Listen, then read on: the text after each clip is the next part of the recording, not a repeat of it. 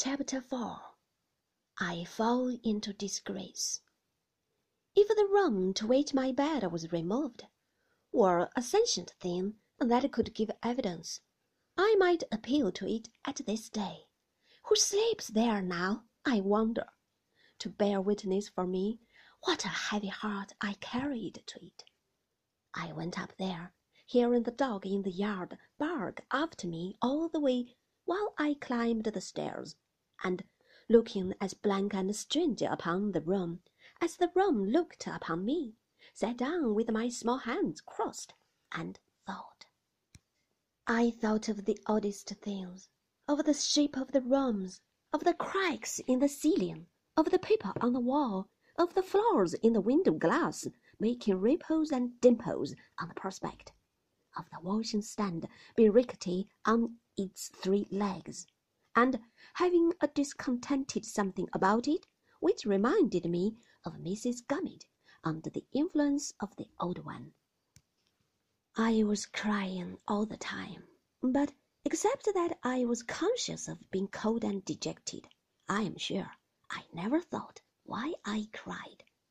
At last, in my desolation, I began to consider that I was dreadfully in love with little Emily, and had been torn away from her to come here where no one seemed to want me or to care about me half as much as she did.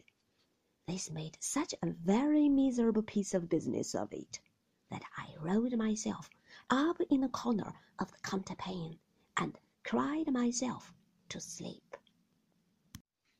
I was awoke by somebody saying, Here he is, and uncovering my hot head. My mother and Peggotty had come to look for me, and it was one of them who had done it. Davy, said my mother, what's the matter? I thought it very strange that she should ask me, and answered nothing. I turned over on my face, I recollect, to hide my trembling lip, which answered her with greater truth. Davy, said my mother, Davy, my child! I dare say no words she could have uttered would have affected me so much then as her calling me her child. I hid my tears in the bedclothes and pressed her from me with my hand when she would have raised me up. This is your doing, Peggotty, you crow thing, said my mother. I have no doubt at all about it. How can you reconcile it to your conscience, I wonder, to prejudice my own boy against me, or against anybody who is dear to me? What do you mean by it, Peggotty? Poor Peggotty lifted up her hands and eyes and only answered, in a sort of paraphrase of the grace I usually repeated after dinner, Lord forgive you, Mrs. Copperfield, for what you have said this minute. May you never be truly sorry. It's enough to distract me, cried my mother. In my honeymoon, too, when my most inveterate enemy might relent, one would think, and not envy me a little peace of mind and happiness. Davy, you naughty boy! Peggotty, you savage creature! Oh, dear me! Cried my mother, turning from one of us to the other in her pettish, wilful manner.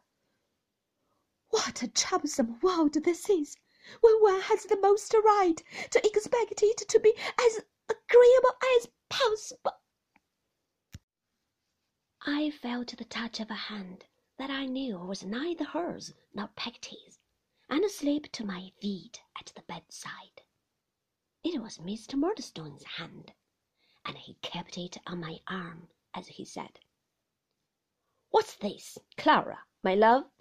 Have you forgotten? Firmness, my dear. I am very sorry, Edward, said my mother. I meant to be very good, but I am so uncomfortable.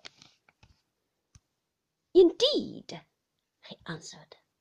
That's a bad hearing so soon, Clara. I say, it's very hard I should be made so now, returned my mother, pouting. And it is very hard, isn't it? He drew her to him, whispered in her ear, and kissed her. I knew as well, when I saw my mother's head lean down upon his shoulder, and her arm touch his neck, I knew as well that he could mold her pliant nature into any form he chose, as I know now that he did it. Go you below, my love, said Mr. Murdstone. David and I will come down together.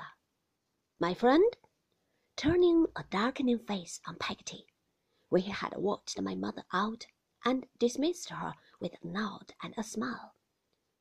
Do you know your mistress's name? She has been my mistress a long time, sir, answered Peggotty. I ought to it. That's true, he answered. But I thought I heard you as I came upstairs, address her by a name that is not hers.